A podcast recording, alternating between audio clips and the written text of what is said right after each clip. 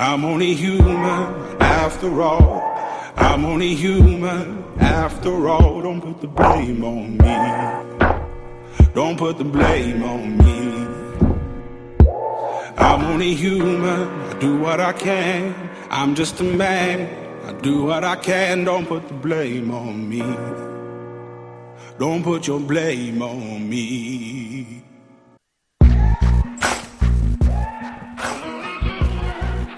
Le hasard, c'est Dieu qui se promène incognito. Albert Einstein. Le destin mêle les cartes et nous jouons. Arthur Schopenhauer. Il n'y a pas de hasard, il n'y a que des rendez-vous. Paul Éluard. Le destin n'est pas une question de chance, c'est une question de choix. Williams Jennings Bryan. Bonjour à tous, j'espère que vous allez bien. Emmanuel Robitaille avec vous pour 90 minutes où on parle cette semaine des grandes questions de la vie. Oui, on parle de destin, de hasard et de coïncidence.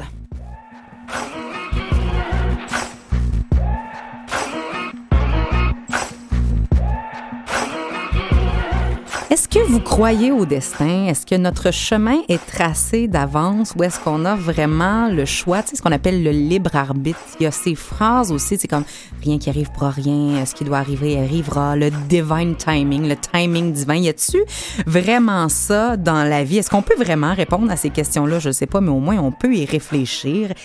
Est-ce que le hasard existe vraiment? Est-ce que les coïncidences existent ou tout est programmé déjà? On va aborder également le terme synchronicité. C'est pas un terme qu'on entend tous les jours, mais on en parle de plus en plus avec Carl Gustav Jung, qui est son papa, le père de, cette, de ce mot-là et de tout ce mouvement-là en psychanalyse. Qui est plus à même de croire au destin, qui est plus à même de penser qu'il a le pouvoir sur tout dans sa vie? Est-ce que c'est juste une question de culture ou c'est une question de croyance, de famille, euh, de passé, de confiance en soi? C'est ce qu'on va regarder avec nos invités euh, cette semaine, Sylvie Ouellette, Mélanie Charbonneau et Marcel Leboeuf. Bienvenue, on est tous des humains.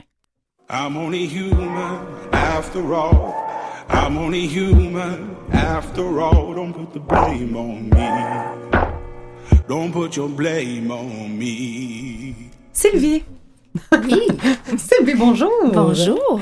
Tu es éditrice adjointe aux éditions. euh, J'étais, Tu étais éditrice adjointe aux éditions euh, Le Dauphin Blanc. Ça fait 15 ans que tu t'intéresses aux lois Oui. universelles qui régissent Oui. les grands passages de nos vies. Là, on parle vraiment de la naissance, de la mort, mais aussi tout le processus incarnationnel, si c'est un mot qui existe.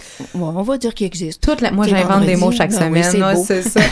Donc, aussi, toute l'incarnation. Tu es auteur de plus de huit livres, dont Bienvenue sur Terre, accueillir, comprendre et accompagner l'âme dans le processus d'incarnation et être ou ne pas être, voilà la mission. Mm. Parler d'âme, d'incarnation, ça implique nécessairement des choix peut-être pré-incarnationnels. Du moins, on, ça amène à se poser ou à réfléchir, à, à se poser Mhm. des questions. Euh, L'idée de mission aussi, ça se dit, Mhm. est-ce que c'est placé quelque part? Est-ce que c'est bougeable? Est-ce que la mission est vraiment comprise dans le bon sens? Également, et l'idée Mhm. du destin ou pas et du libre arbitre des humains est obligatoirement soulevée. Merci d'avoir été des nôtres. Merci d'être des nôtres, d'avoir accepté Ben, notre merci invitation. de l'invitation. Fait plaisir. Mélanie, Oui, bonjour. c'est lors de ta maîtrise en communication à l'UCAM que la vie t'a amené à te familiariser avec les théories du psychanalyste Carl Gustav Jung, qui aborde les principes d'inconscient collectif, d'archétype, de synchronicité également, après une longue retraite isolée de sept ans.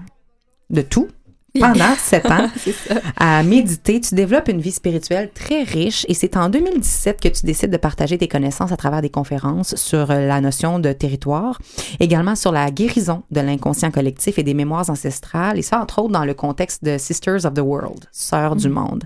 Donc l'aspect du destin, du libre arbitre, de l'organisation de toute chose est l'un des sujets sur lesquels tu te penches pour mieux en saisir l'essence et tu viens aujourd'hui le partager ici chez nous. Merci d'avoir accepté oui, notre ça me fait invitation. plaisir. Merci à toi. Marcel, Oui. comment ça va? Ben, toi, super bien. Comédien, tu as joué tant à la télé, au cinéma qu'au théâtre, adoré des Québécois depuis, on l'a clarifié, 42 ans. Et je Exactement. l'ai dit, j'étais pas née, je sais que tu as joué dans Chop C'est oui, ça te dit à quel point tu es un mythique personnage de notre, euh, de notre monde culturel ici au Québec. Avec les années, tu as su, avec, euh, c'est ça, les années, transformer ton art et le coller à tes passions. Tu es maintenant également vigneron. Mhm. auteur, conférencier de plus de 2000 conférences à ce jour. La passion est en l'une de tes conférences d'ailleurs. Mhm.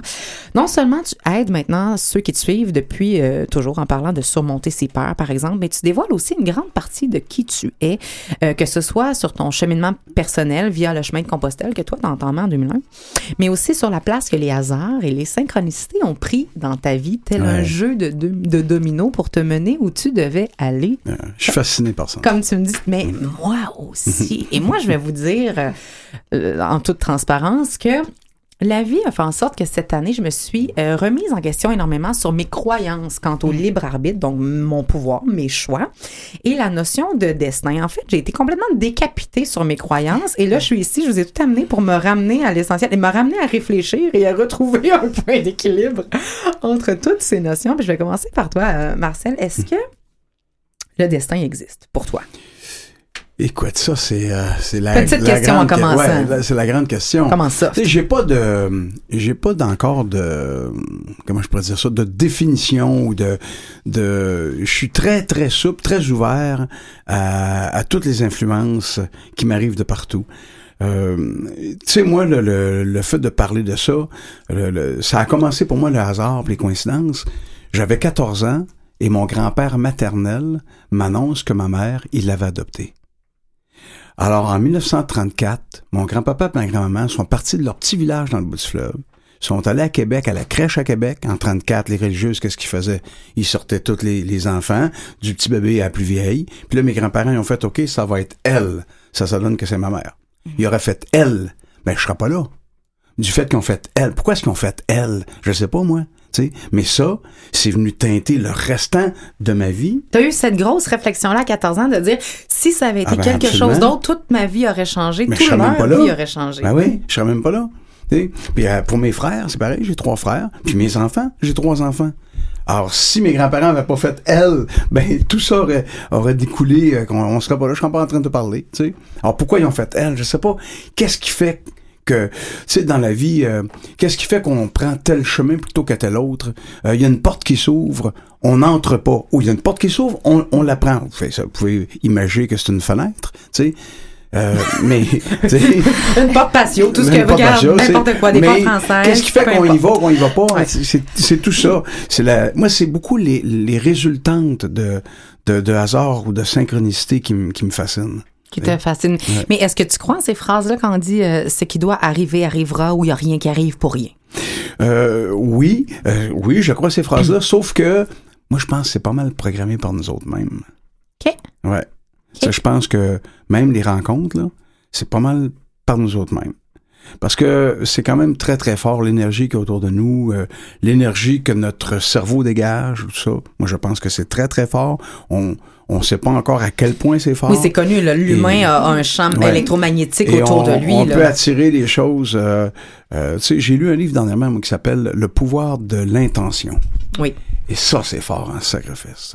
Alors, est-ce que le pouvoir de l'intention vient quelquefois euh, euh, t'aider à, à justement orienter ton chemin? Toi, tu peux penser que c'est du hasard qui a fait ça, mais c'est toi qui l'as orienté aussi. Mais c'est ça, toutes les questions. Moi, tu vois, ce moment-là, je l'ai eu quand j'ai écouté le film avec Gwyneth Paltrow, là, où Mhm. elle prend un train, où elle manque son train, puis là, il y, a une- il y a une partie de l'histoire qu'elle voit que son, son mari la trompe, puis toute l'histoire, toute dans l'autre bout, elle le pogne pas, puis là, toute sa vie, tu vois ces deux vies parallèles. Moi, ça, ça j'ai comme compris qu'on était à un choix d'avoir une vie différente.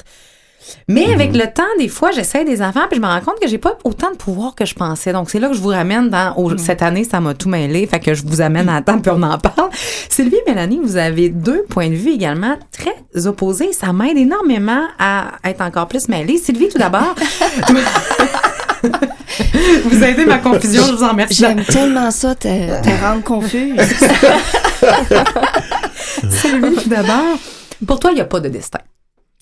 Mais c'est pas qu'il y a Tu peux nuancer, on Ouais, est là pour ça. T'as le micro, vas-y. C'est pas qu'il n'y a pas de destin, euh, mais pour moi, dans, si on parle de moi, de ma vision des choses, euh, tout n'est pas planifié à l'avance. C'est ce que je veux dire par il n'y a pas de destin, c'est-à-dire que moi, je suis plus une partisane du libre arbitre et je suis euh, plus une euh, une partisane de euh, d'essayer de voir l'impact de notre conscient versus notre inconscient. Parce que ce qu'on ne tient compte dans ces grandes questions-là, très souvent, on tient compte seulement du conscient. Quand tu parlais euh, tout à l'heure, Marcel, euh, de la volonté, ben, la volonté, c'est du conscient.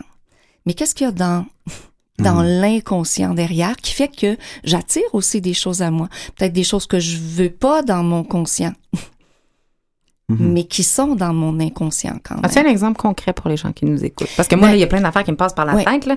Mais, Mais regarde, on va prendre un exemple très très simple qui provient très souvent. Euh, euh, je- ça, ça touche tout le monde.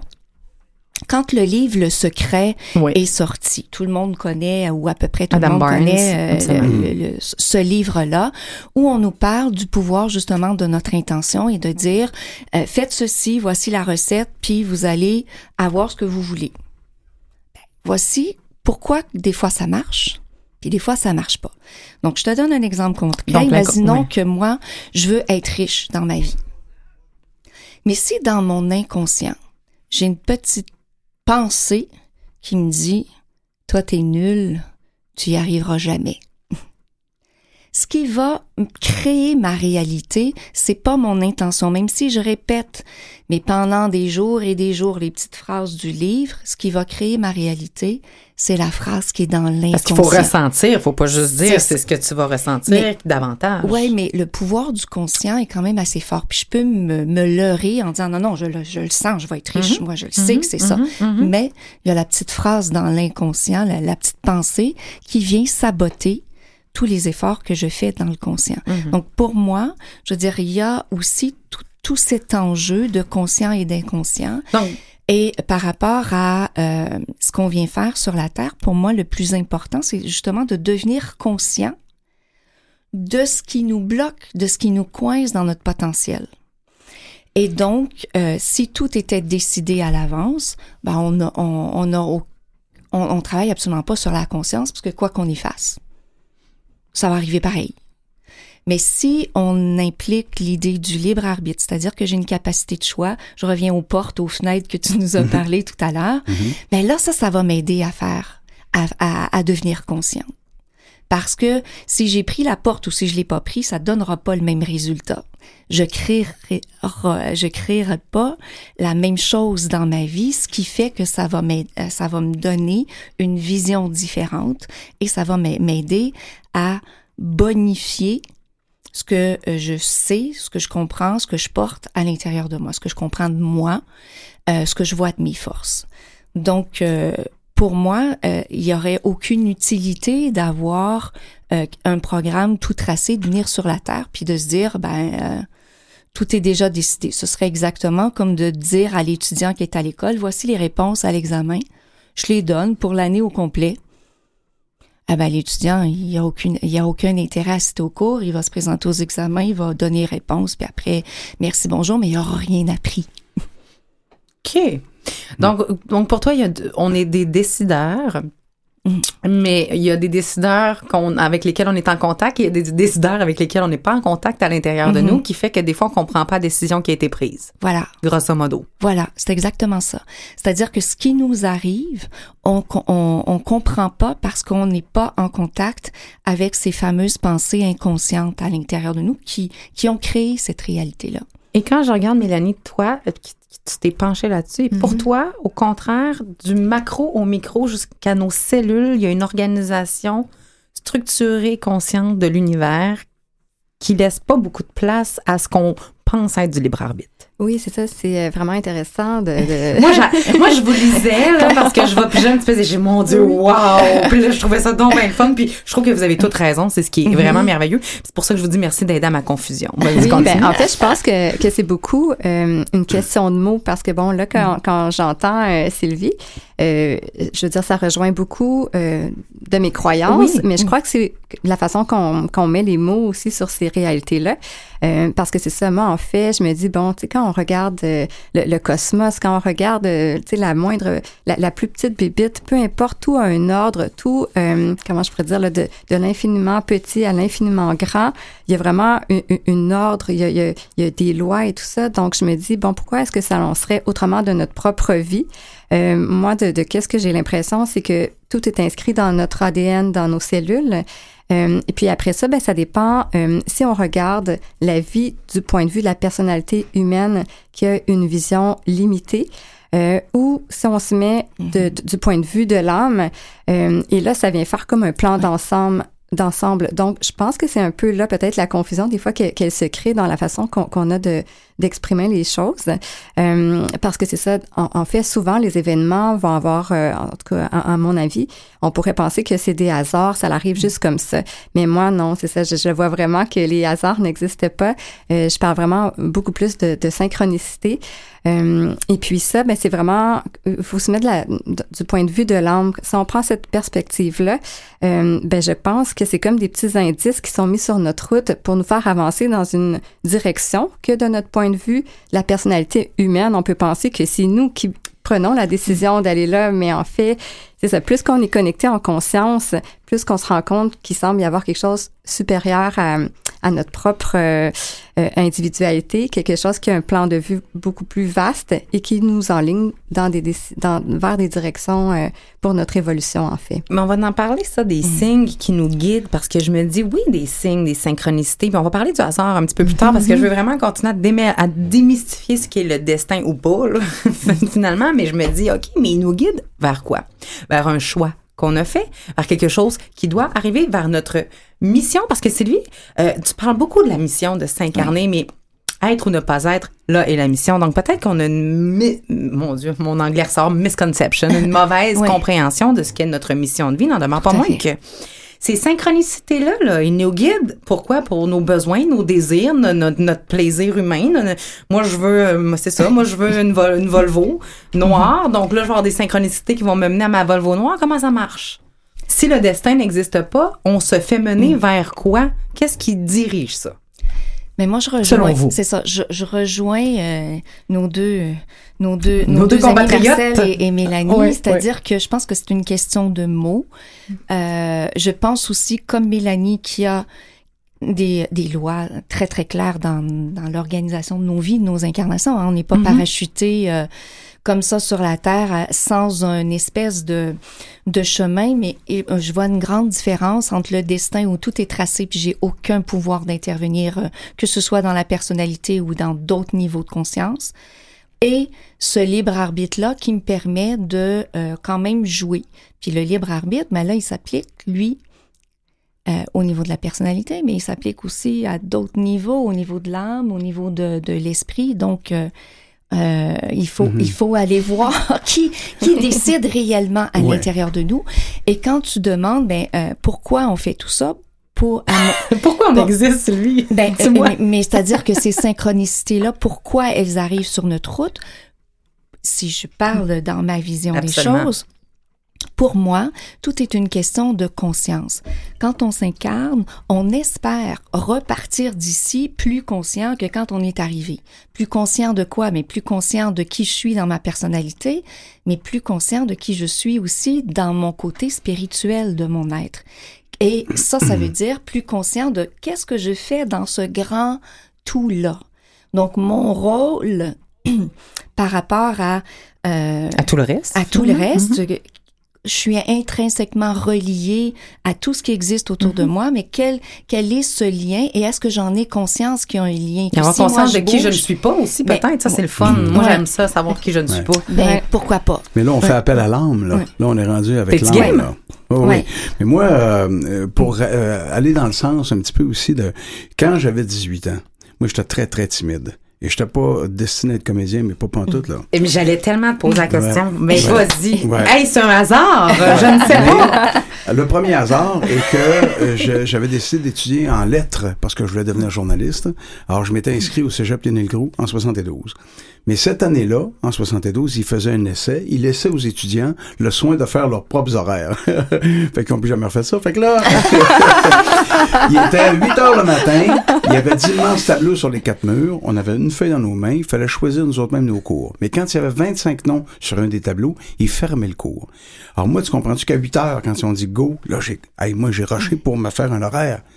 Le seul cours à la fin qui entrait dans mon horaire et qui donnait tous mes crédits et je n'ai pas le choix de le prendre si je veux mes crédits. C'est un cours de théâtre d'improvisation donné par une comédienne qui Et s'appelle c'est Sophie là que je me dis, mais où est-il caché? Où est-il? Qui a pris cette décision? Alors, un mois après que j'avais commencé à suivre le cours, elle m'a, elle m'a pris après la classe, elle m'a dit, toi, arrête de niaiser, tu devrais devenir un comédien, t'as le talent pour faire ça. OK? Donc, elle a ouvert une porte. Mais regarde bien, j'aurais pu très bien, comme j'étais timide, refermer cette porte-là. Qu'est-ce qui fait que la porte est restée ouverte, que je suis entré? C'est que Ah, j'ai annoncé à mes parents que je voulais devenir un comédien deux semaines plus tard. Et c'est la réaction de mes parents qui fait que je suis devenu comédien parce que mon père a dit, Marcel, ta mère, puis moi, ce qu'on veut pour toi dans la vie, c'est que tu fasses ce que tu vas aimer. Hmm.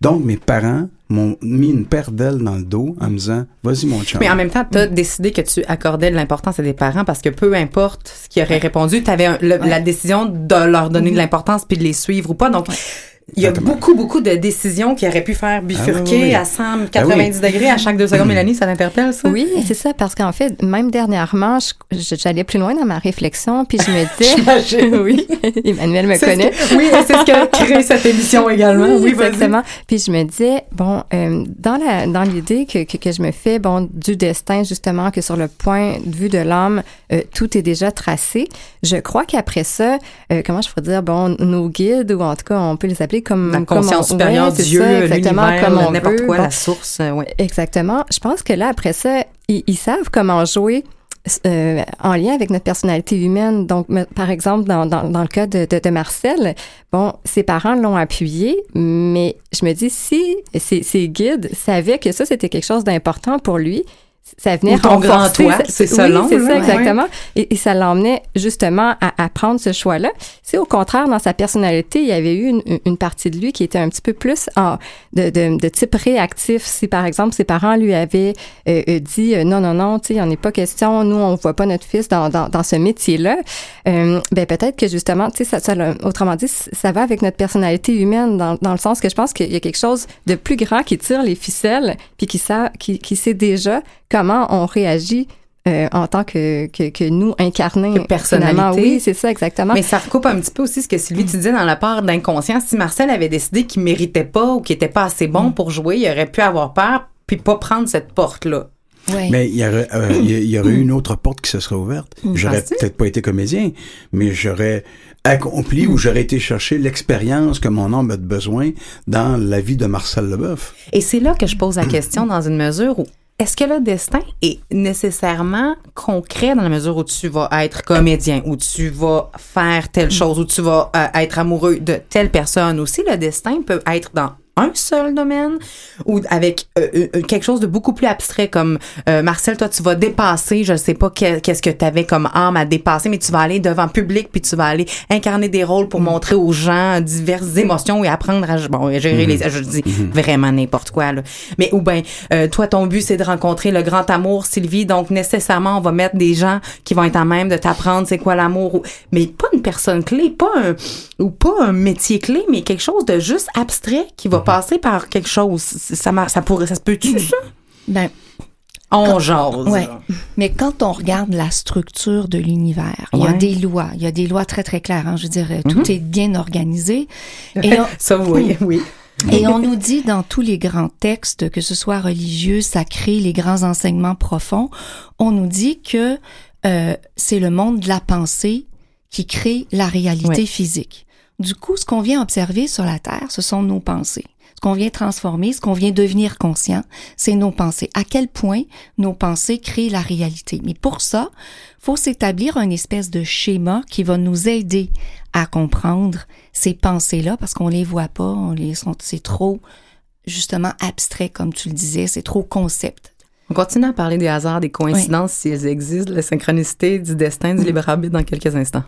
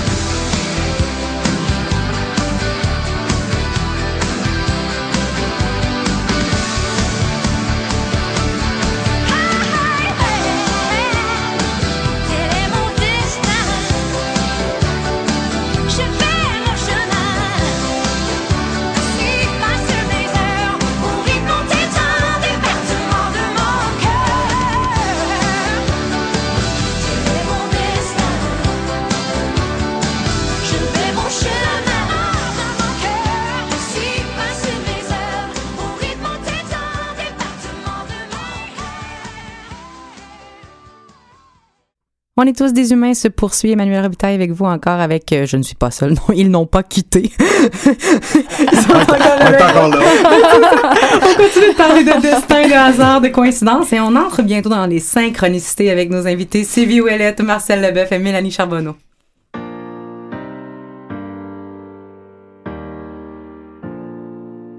Baby, lay on back and relax. Kick your pretty feet up on my dash. No need to go nowhere fast. Let's enjoy right here where we at.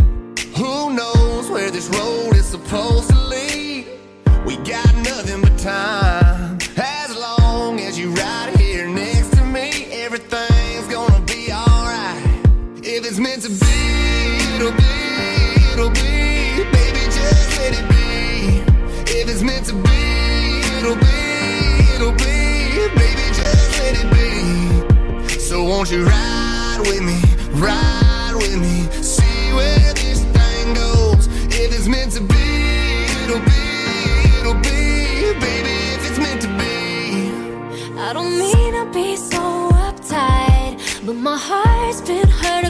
Times by a couple guys that didn't treat me right. I ain't gonna lie, I ain't gonna lie. Cause I'm tired of the fake love. Show me what you're made of. Boy, make me believe.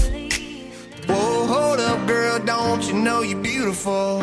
And it's easy to see. If it's meant to be, it'll be, it'll be. Baby, just let it be. If it's meant to be, it'll be, it'll be. Baby, just let it be. So won't you ride with me, ride with me, see where this thing goes. If it's meant to be, it'll be, it'll be. Baby, if it's meant to be. So come on, ride with me, ride with me, see where this thing goes. So come on, ride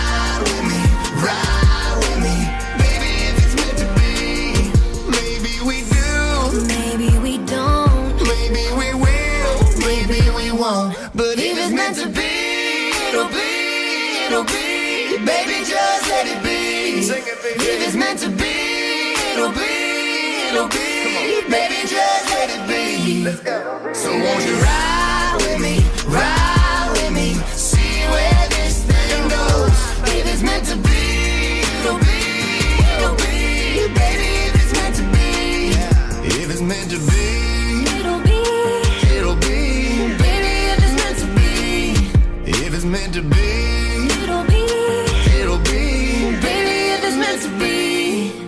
Marcel, tu nous as donné un exemple tellement profond, pour moi en tout cas, du mélange entre le destin et le libre arbitre des humains. Puis c'est ce dont on parle cette semaine. On parle de ça pendant 90 minutes. Cette idée où à un moment donné, on dirait que les choses se sont juste toutes enlignées pour que tu prennes un cours pour devenir comédien. Ouais, ouais. Et avec tes propres, ton- de ton propre chef, tu t'es inscrit, de ton propre chef, tu as décidé d'écouter tes parents, de prendre tes ailes dans ton dos, puis d'y aller, puis tu as fait carrière.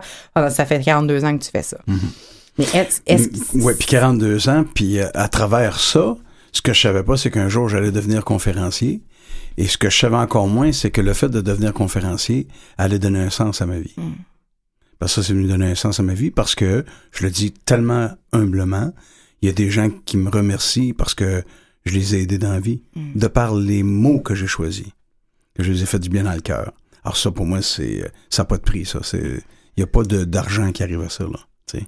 Et, et donc, cette force-là, eh bien, la synchronicité a, a fait aussi dans ma vie qu'en 2000, pendant un an, le téléphone a pu sonner. Ça, ça m'a ouvert une immense porte et je suis allé marcher à Compostelle.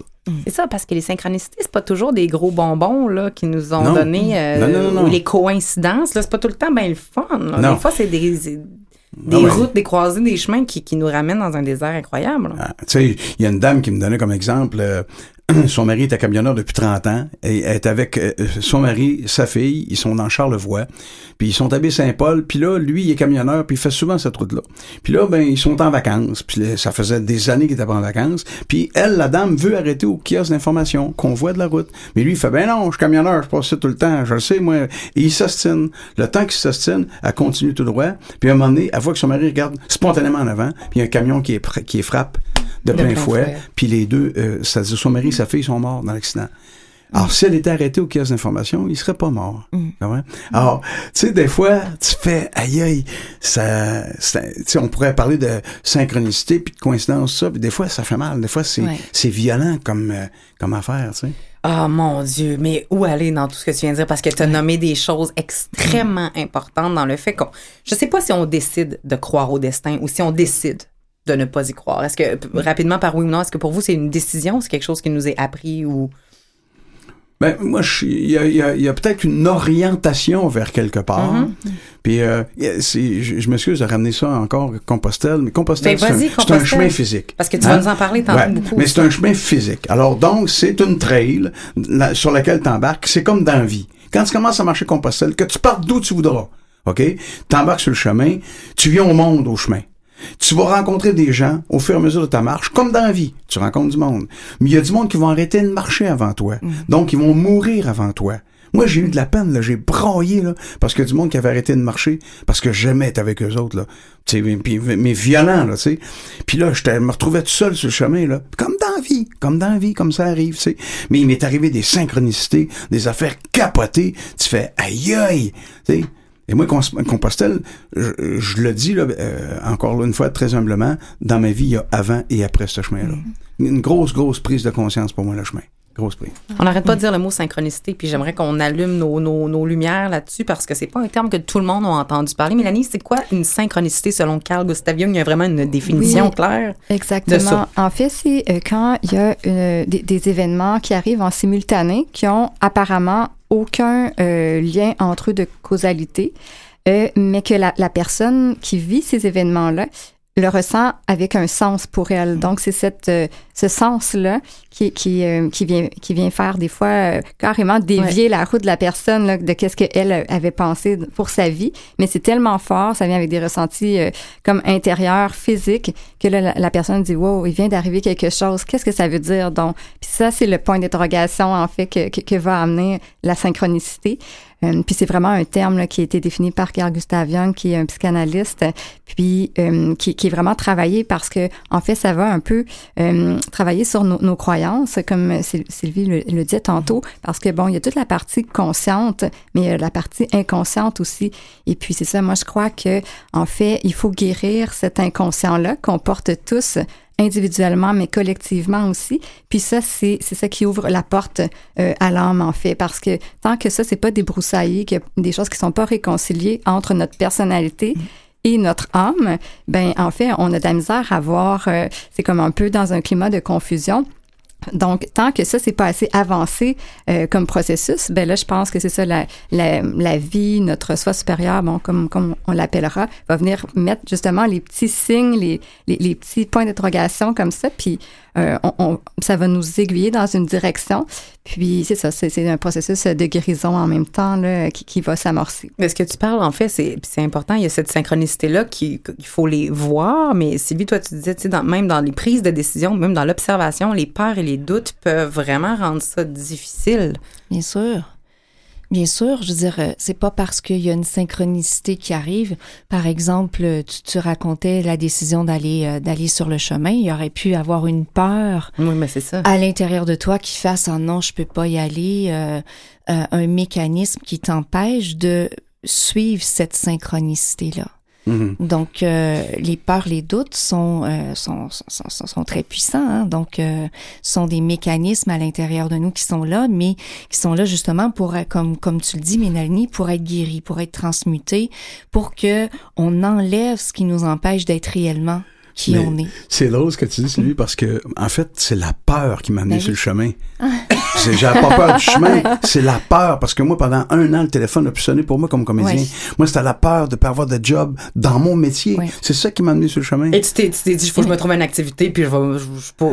Ben, autre hasard, c'est que moi, c'est un de mes amis qui avait travaillé au théâtre chez moi. J'ai été propriétaire d'un théâtre pendant 16 ans. Je me suis fait bâtir un théâtre d'été, moi, en 89. Puis en 2000, ce copain-là arrive un soir en coulisses, faisait euh, deux mois que je l'avais pas vu.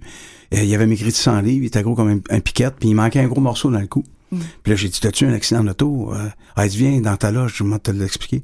Fait qu'il dit, Marcel, j'ai un cancer généralisé. Il dit, il m'enlève de partout. Il m'ouvre son manteau. Ça va donner un champ de bataille, tu sais. Il me dit, euh, il dit, je vais, il y avait un petit garçon qui avait trois mois et je le verrai pas avoir un an. Puis il m'a dit, textuellement, il dit, toi, là, et t'es capable de planifier plein d'affaires dans ta vie. Il dit, tu nous parles de Compostelle. Arrête d'en parler puis va le Et faire. vas-y. C'est lui qui m'a poussé à aller me faire ça. Tu sais, Moi, j'avais une grosse peine d'amour à ce moment-là, puis j'avais pas de job. Fait que j'embarquais sur le chemin. Ça, c'est des catalyseurs. Ouais, c'est incroyable. ça. Ouais. Et on, on voit souvent que des événements mm, très, très difficiles vont nous amener justement justement dans un chemin complètement nouveau, mais vont nous donner une, une ouverture pour aller découvrir un potentiel qu'on porte, puis qu'on Mm. n'aurait jamais découvert ce potentiel-là sans... Exact. Je veux dire, si tu avais eu du travail, tu serais jamais... Ben, jamais allé là. Tu sais, Puis moi, là, j'étais dans l'avion pour m'en aller à, à Compostelle. Je suis parti du Puy-en-Velay. Je ne savais pas ce que je faisais là. Dans l'avion, je me disais, mais t'es bien cave. Pourquoi t'es pas allé à Cuba ou en République dominicaine? Mais non, il part J'avais 15 kilos sur le dos. J'étais bien trop pesant, tu comprends-tu? J'étais mal habillé. Parce que moi, les culottes courtes, ça me fait pas bien. Fait que là, regarde, j'étais, tu sais, et là, je me pointe au Puy-en-Velay, au presbytère. Je vais chercher mon passeport de pèlerin parce que moi, je voulais ça. Mais toi, si tu veux pas le passeport, avant d'entrer puis marche, moi, je voulais faire comme autrefois. Ça m'a fait faire des rencontres tout de suite en partant. J'ai rencontré une religieuse là, j'ai eu du fun avec elle, puis le lendemain matin, j'étais allé à la messe au départ des pèlerins. Si tu veux pas aller à la messe, tu y vas pas, tu t'en vas marcher. Moi, je aller- je voulais faire comme autrefois. Et cette religieuse-là m'a dit, c'est vous qui allez lire l'épître ce matin. Ben moi, là, en acceptant d'aller lire l'épître, là, mais tout le monde qui, qui marchait, là, ils m'ont tout spoté. Là. Oui. Fait que quand je les croisais, ces gens-là, tu comprends-tu? Tout le monde voulait me parler, tu sais, le, le petit Canadien qui avait lu l'épître. Hein, fait que là, eh, mais je sais pas. Puis le matin après la messe, là, puis je commence à marcher, je ne sais pas ce que je fais là. Parce que j'ai chaud, je sors du puy-en-velay, je commence à... puis ça- pas bien. J'étais pas bien. Puis là, moi, je fais ça souvent. Je dis en haut, ben là, puis je parle à voix haute. Je le dis, moi, euh, fort, là, si j'ai l'affaire ici, faites-moi arriver quelque chose. Faites un parce que parce sinon, que- ouais, moi, ouais. je m'en vais à Paris, moi, aller visiter Paris, tout ça, tu sais. Ouais. Et je te jure, ça faisait pas deux minutes que je vais demander un- quelque chose. Il y a un Français qui arrive. Ah, comment ça va? Ben, j'ai dit, écoute, euh, moi, j'ai j'ai un mal partout. Ah, il dit, t'as un accent. J'ai dit, non, c'est toi. fait que là, ce gars-là, son prénom, c'est Michel. Lui, écoute, il pétait le feu. Je vais le dire comme ça, alors que moi, j'étais en dépression. Et tout à puis jamais que j'étais en dépression, habituellement, j'étais comme lui dans la vie, moi. Mais il est devenu mon miroir. Et ce gars-là s'est mis à me faire revoir des couleurs. Je me suis mis à revoir du jaune, du rouge, du vert, du bleu. Pendant trois jours de temps, on a refait la vie, moi. Tu comprends-tu? C'était, après trois jours, on s'était pas dit ce qu'on faisait dans la vie. Ah, Marcel, au Québec, qu'est-ce que tu fais? Ben, je dis, moi, ça fait 25 ans que je suis comédien. En 2001, là. Hein? Il dit, moi, je suis premier assistant au cinéma. Ah, ben, c'est pour ça que ça marche, toi, puis moi. Ah, il dit, je fais un film avec Depardieu à l'automne. Ah, ben, Gérard Depardieu, oui. Ah, il a pas la grosse tête. Ah, tant mieux, ben, parfait. Ah, il dit, toi, au Québec. Ben, je dis, moi, ça fait 25 ans que je suis comédien, en 2001. Puis, je me suis fait bâtir aussi un théâtre d'été. Un théâtre d'été. Ben, je dis, au Québec, le théâtre d'été, c'est bien populaire. Ah bon, mais il dit, pourquoi t'es ici? Puis t'es le propriétaire. J'ai un associé qui s'appelle Normand Chouinard. Puis mon associé, il sait que je file pas. Il me permet de marcher ça. Ah bah, dis donc, c'est comme un frère. Mais il dit, quel genre de pièce vous faites? Mais nous autres, habituellement, on faisait écrire des auteurs. On passait des commandes. Puis on jouait ça. Mais je, je lui dis, cet été, parlant d'été 2001, c'est la première fois qu'on a pris les droits d'une pièce française. Ah bon, quelle pièce? Ben, je dis quand même que je te dis la pièce. C'est une jeune troupe de la région de Bordeaux qui a écrit ça. J'ai dit, ça s'appelle André le Magnifique. Il arrête de marcher. Il dépose son backsack. Il me dit, Marcel, ma meilleure amie a écrit Non. et joue dans André le Magnifique. Six mois avant, c'est moi au téléphone avec elle que j'ai négocié les droits de la pièce. Alors moi, c'est anecdotique au bout de ce que je vous compte là. Sauf que moi, c'est comme si le chemin a fait Mais un gros clin d'œil en disant, oui. le bœuf reste dans la trail, t'es dans bonne Ouais, trail. C'est ça. C'est ça. Mais- Ils sont partout. Avez-vous des meilleurs? Non, mais ben, juste deux secondes, juste Mais je juste secondes. tout. Ça, c'est très, c'est très flamboyant comme anecdote, OK? Mais, non, mais parce que quand tu trouves à ça, c'est ça. Mais la synchronicité, c'est aussi que je peux être tout seul en train de marcher, j'arrête d'attacher mes bottines, puis je me relève, puis il y a quelqu'un à côté de moi. Ça peut être aussi simple que ça, la synchronicité. C'est pas toutes des affaires Non. flamboyantes, là. Tu sais. Mais j'en ai d'autres, en tout cas. Non, mais on connaît, mais, mais c'est ça, je veux qu'on en parle parce que les synchronicités, ça arrive à tout le monde sans exception. Je pense que la seule, Oui. les deux seules choses qui nous bloquent, c'est de pas y croire puis de pas regarder. Sylvie, as-tu un exemple de synchronicité qui t'est arrivé, Ben, toi, tu fais comme, regarde, euh, ça, Manu, ça, c'est J'en sûr que c'est ai, pas j'en ai euh, plein, mais euh, il y en a, il y en a une que j'aime beaucoup. euh, ta préférée. j'ai- J'avais été invitée à donner euh, une, une conférence en Italie. Puis j'ai eu plein de problèmes à- de l'achat du billet jusqu'à me rendre là, OK? Ça a été tellement compliqué. Écoute, je, part- je partais un 4 juillet, mon avion est annulé. Il n'y a pas de raison, un 4 juillet, un ciel est bleu, euh, il fait soleil, euh, mais l'avion est annulé. Il y a une tempête tropicale dans un, le corridor où je passe, puis pas d'avion. Donc, en tout cas, compliqué, je mets plusieurs heures pour me rendre là. Puis on m'invite pour aller parler des passages de la vie, quand même assez ironique, hein. Je veux- vais parler des passages de la vie, puis je suis pas capable de traverser. Donc, euh, ça va, ça va très bien. hein. Ouais, ça part bien. Ça part Donc, bien. je rigole, moi, je regarde ça, puis je, je ris, tu sais, mais Dans quand le sein, la symbolique est forte. C'est ça. là. Ouais, ouais. j'arrive là-bas, puis bon, c'est toujours aussi compliqué, il y a rien de simple. Et là, je finis par me poser la question, T'aurais- Sylvie. Tu revires pas de bord? Ouais. Ben, Sylvie, est-ce que, tu sais, vraiment, euh, tu, devais, tu devais venir là? tu sais? Et puis, euh, je je suis arrivée à l'hôtel et là, le ciel se couvre, puis je me dis, bon, je vais aller marcher, je vais aller me recentrer un peu. Puis je veux prendre la météo pour voir si euh, j'amène mon parapluie ou pas. Et euh, j'ouvre mon, mon moteur de recherche pour euh, sortir euh, un site de météo. Puis là, ça, me- ça me répond, bonjour Sylvie. Je dis, Hein, depuis quand? Mon moteur de recherche me nomme, tu sais, ça jamais dit S'adresse à ça, moi, ça s'adresse à moi. Puis en plus, c'est même pas bien écrit, c'est écrit S-I-L-V-I. Alors je me dis, euh, ben, je comprends pas. Il s'est pas connecté à ton compte Google où t'as écrit Sylvie Pas correctement. Tu sais, vraiment, c'est out of nowhere. Ah, là, out of nowhere, j'ai jamais donné mon nom, puis si j'y avais donné, je l'aurais certainement pas écrit comme ça, donc je comprends ça, pas. c'est ça. Mais je viens de poser la question si je, je devais être là, puis si je suis au bon endroit. Ouais, ou- ouais. Ben, la question se Et donc- posait, là. Puis moi, quand je voyage comme ça, puis qu'on vient me chercher à l'aéroport, des fois, je regarde même pas où je vais. Hein. Euh, Donc, euh, moi, je suis dans le détachement total et on vient me chercher, on m'amène. Fais confiance. La vie est belle. Mais figurez-vous que j'étais dans la ville de Sylvie, en Italie, et j'étais en train de me demander si j'étais au bon endroit. Ah, j'aime ça. que tu dis? Ouais, pas mal comme réponse. Merci, ça va. Ah, ça là. Oh my God! Ah, ça là. Tu dis, wow. Il y avait aucune chance. Puis il faut que tu dises aussi, tu sais, c'était quoi les chances? Il y en avait pas beaucoup, on va avait- se le dire. Hein? il n'y en avait pas beaucoup. Puis tu sais que j'ouvre mon moteur, ça m'a ja- jamais pu refaire ça, hein, mettre le nom Non, non. de la ville où j'étais. Mhm. Mais là, euh, écoute, ça me pop dans les yeux. Ouais. bonjour Sylvie, Ouais, c'est quoi ouais. ça? Donc, je comprenais, j'avais ma réponse, j'étais Ben, au bon exact. endroit, c'est parfait, merci. Toi, Mélanie? Oui, ben il y, en- il y en a eu vraiment des centaines. Euh, c'est ça. pense que quand moment, ouais, Mais j'en ai une que, que je veux dire aujourd'hui parce que bon, il y, a- il y a vraiment un lien.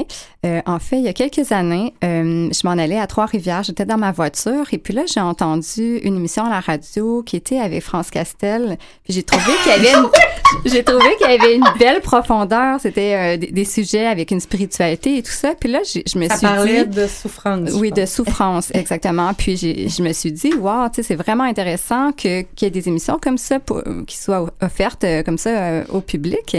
Et là, j'ai vraiment senti, je me suis dit, un jour, je vais être à cette émission-là. J'ai comme senti que c'est ça, j'a- j'aurai ma place éventuellement pour aller parler à cette émission. Et donc ça, c'est quand même il y, a, il y a quelques années, je me rappelle pas exactement quand. Et l'année passée, il y a peut-être un an, un an et demi, euh, j'étais à un événement à Montréal et puis là, euh, je me, je suis assise devant euh, une fille que je connais pas dans un restaurant et tout ça. On commence à parler. Et finalement, ben, euh, la fille en question me dit qu'elle est anim- animatrice euh, à la radio et tout ça. Puis là, ça me revient tranquillement cette émission que j'avais vue avec France Castel. Puis de fil en aiguille, en tout cas, la, la discussion se dirige plus sur le sujet. Puis finalement, je réalise ben, que c'est Emmanuel qui se présente et puis qui avait fait l'entrevue avec France Castel. Donc là, je lui dis que vraiment, ça m'avait touchée. Puis je lui dis ça comme ça, j'ai de l'air peut-être un peu présomptueuse, Emmanuel, mais à cet instant-là, j'ai eu l'impression qu'un jour, je vais être à ton émission. Donc voilà puis- le puis pour jour. vrai, je t'ai dit, ben, on verra. Oui, J'étais vraiment pas tant ouverte dans ça. Je disais, ouais, ben, peut-être, tu sais. Puis effectivement, il y a, il y a- y a ce sujet-là qui est arrivé. Puis un an. C'était en février 2018 que t'as écouté cette émission-là. Ah, C'était. Emmanuel avec un M et deux L. Ah France oui, Castel était venue parler de la, ouais, de la souffrance Donc, à ce moment-là. Mais effectivement, puis moi, ce que les je choses se sont placées comme ça. Puis finalement, je suis ici euh, par euh, euh, il n'y a pas de hasard. Là. Moi, je pense que c'est une synchronicité. Donc, euh, ouais. Effectivement, ben, qu'on se rend compte surtout, là, parce que ça, puis t'as- t'as écouté l'émission, effectivement. Puis moi, ce que je dis souvent, puis euh, vous, vous me direz à la maison si ça vous parle, parce que moi, je suis aussi très dans l'image. Tu sais, la synchronicité, là, c'est comme souvent, je dis, c'est comme, c'est comme si t'étais un chat, tu sais, en dessous d'une chaise. Puis là, mais, mais vous allez voir, non, mais ça, il y, a un- il y a un but à cette, à cette image-là. là, là, ouais. J'ai dit non, mais j'ai dit une synchronicité, dans le fond, c'est comme si t'étais un chat en dessous d'une chaise. Les quatre pattes se touchent pas, mais à un moment donné, ils lèvent tout en même temps. Puis là, tu fais comme, mais voyons, il y a quatre bouts de bois qui se touchent pas, qui lèvent en même temps. Mais nous, l'humain, là, qui lève la chaise en haut, facile. On a, on a pris une main puis on a soulevé la chaise. Fait que le chat, il comprend rien, mais il y a un lien. C'est le dossier de la chaise, mais le chat le voit pas. C'est ça pour moi une synchronicité. Il- m- Vous, vous la raconterez aux autres. Si ça vous tente, je vous la donne. mais quand je raconte ça, je dis, OK, ouais. Fait que quand tu vois les quatre pattes qui se touchent pas, mais qui lèvent en même temps, il y a quelque chose que je, que je ne comprends pas, que je ne vois pas, qui est au-dessus de moi, au-dessus ou à côté ou en dedans, on le sait pas, mais quelque part avec quoi je ne vois pas, qui a fait en sorte que les quatre pattes. Puis tu sais, je, puis je vais vous la poser la question, les synchronicités, c'est toujours dans des grands moments de vie? Parce que j'ai l'impression que ça peut être pour de petites choses aussi. Moi, j'ai ouvert, c'est sûr qu'on j'en parle à tout le monde que je rencontre, ça peut être sur des, des plaques d'auto, sur n'importe quoi, on peut regarder quelque chose qui nous fait sens puis à ce moment-là, puis ma sœur, ça y est arrivé à m'appeler à un moment donné, elle venait d'avoir son premier enfant en 2015. Fait qu'on est en d'automne 2015, elle m'appelle, elle dit Manu, elle dit là, elle dit T'es arrivé de quoi tantôt? J'ai trouvé ça vraiment hot. Le, petit arrêtait pas de pleurer en arrière de, de- de la voiture. Puis elle dit, je ne savais pas qu'est-ce qu'il y avait. Je savais pas qu'est-ce qu'il y avait. Puis j'ai arrêté sur le bord de la route. Puis j'ai, tu sais, tu paniques un peu. Tu sais, le petit, il a comme quatre mois. Puis tu sais pas encore trop quoi faire. Puis elle dit, elle dit, j'ai- je me suis juste comme revirée. Puis la voiture qui a passé était plaquée tête T-E-T. Puis elle dit, j'ai- elle dit, j'ai vu tête. Puis j'ai dit, OK, je vais lui donner le sein. C'était vraiment ça. Elle dit, il avait juste faim. Il s'est recouché, il a dormi. Puis elle dit, tout s'est réglé. J'ai dit, je te l'avais dit. Faut dire, regarde, tout, est là tout le temps, tu sais. Ouais. Fait que c'est vraiment, j'ai l'impression que c'est comme pour tout et pour rien. Euh, absolument. Puis tu sais, des fois, c'est- pour les autres aussi, des fois. Sais, euh, ma première conférence sur la synchronicité, moi, je suis natif de Lévis. Alors, j'en ai fait en masse la conférence à l'Anglicane à Lévis. Alors, ma première conférence sur la synchronicité, je la donne donc à Lévis, dans mon patelin. Il y a 250 personnes, c'est complet. J'arrive une heure avant de donner la conférence. À ce moment-là, j'ai un fils, moi, qui a pour prénom Emmanuel. Et mon Emmanuel avait à ce moment-là 4 Le ans. tien. Oui, c'est le mien. Et il avait 4 ans. Puis, euh, ma blonde, elle m'appelle. Donc, c'est une heure avant que j'entre en scène pour me dire qu'Emmanuel, il fait 42 de fièvre et délire à l'an d'urgence à l'hôpital. Je ne peux pas m'en aller. Parce qu'il y a des gens qui venaient de cette île. Il y a des gens qui venaient de partout. On est complet. Je peux pas partir. Je peux pas lui faire ça. Tu comprends-tu? Je donne ma conférence. À la fin de la conférence, je dis aux gens après une heure et demie, écoutez, je- vous allez m'excuser, là. Applaudissez pas pendant tout ou quoi que ce soit. Je peux pas rester vos questions. J'explique que j'ai bien fait ça, la conférence, hein, mais j'ai un fils. Je suis inquiet depuis une heure et demie. Euh, je sais pas ce qui se passe. J'ai pas de nouvelles, etc. Hey, tout le monde me disait, va-t'en, va-t'en, va-t'en, va-t'en. Je m'en vais. Le lendemain matin, la personne qui est en charge de la salle m'appelle me dire, hey, tu sais pas quoi, hein? Il y a 20 personnes qui ont demandé d'être remboursées. Je dis, quoi? Sur 250, il y en a 20 qui ont demandé d'être remboursés. Pourquoi? Ben parce que t'as pas donné à la fin de ton affaire. Ben c'était fini. C'est les applaudissements qui ont manqué. Je dis, remboursez pas. Donnez des billets pour la prochaine conférence sur la synchronicité. Ils vont bien voir que c'est rien que ça. Et là, j'étais dégoûté. Je voulais plus faire ça dans la vie, les conférences. Vraiment dégoûté. Qu'est-ce qui fait que je suis resté? C'est que deux semaines après, il y a un gars qui m'écrit Monsieur Leboeuf, merci d'être parti cinq minutes avant la fin. Je suis seul dans la vie, j'ai jasé avec la fille à côté de moi, ça fait deux semaines qu'on est ensemble. Et là, j'ai fait Yes! C'est pour ça. Donc, j'étais là pour l'autre aussi. Mais ça, c'est très ça, ouais. intéressant ce que Ouais. tu soulèves parce Ouais. qu'on est les messagers parfois d'autres personnes. J'imagine Ben oui. que ça vous est arrivé aussi, mais on, là, on pourrait y aller comme les fois où on a été les messagers pour d'autres. Mais c'est là où la question se repose parce qu'on revient à la base, on se dit, si ça, ça existe, si les quatre pages de chaise se lèvent en même temps, s'il y a quelque chose là qui te fait comme... Sérieux, moi, j'ai pas écrit Sylvie cette fois-là, puis moi, j'ai pas décidé de m'asseoir à ce restaurant-là en face de cette personne-là, puis moi, j'ai pas décidé que j'allais juste pas répondre aux questions parce que ça me tentait pas cette journée-là. Mais est-ce que le destin existe ou est-ce qu'il y a juste libre arbitre? On continue à en parler dans quelques instants.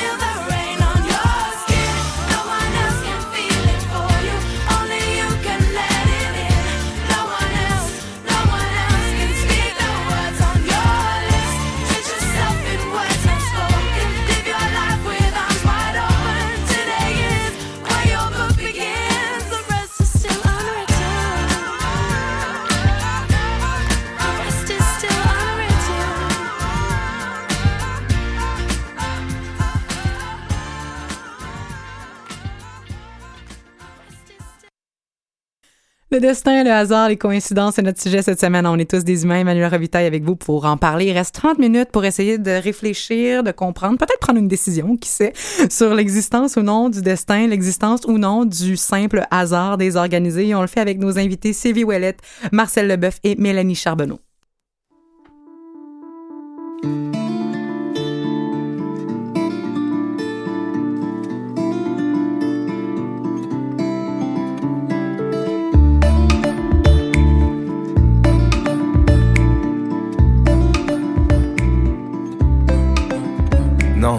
N'est pas écrit. Il n'y a pas de grand livre dans lequel est inscrit ce qu'il nous reste à vivre. Le stylo nous appartient, les fautes, les ratures, aussi les passages bien. C'est notre écriture, ce qui est tout tracé. Ce n'est que le passé, l'avenir, au contraire. Je ne crois pas au destin qui expliquerait tout. On ne connaît son chemin que quand on arrive au bout. Il ne faut pas croire qui prétend le contraire, histoire qu'on fasse pas l'histoire, qu'on le laisse faire. Ce qui est tout tracé, ce n'est que le passé, l'avenir au contraire, grand ouvert.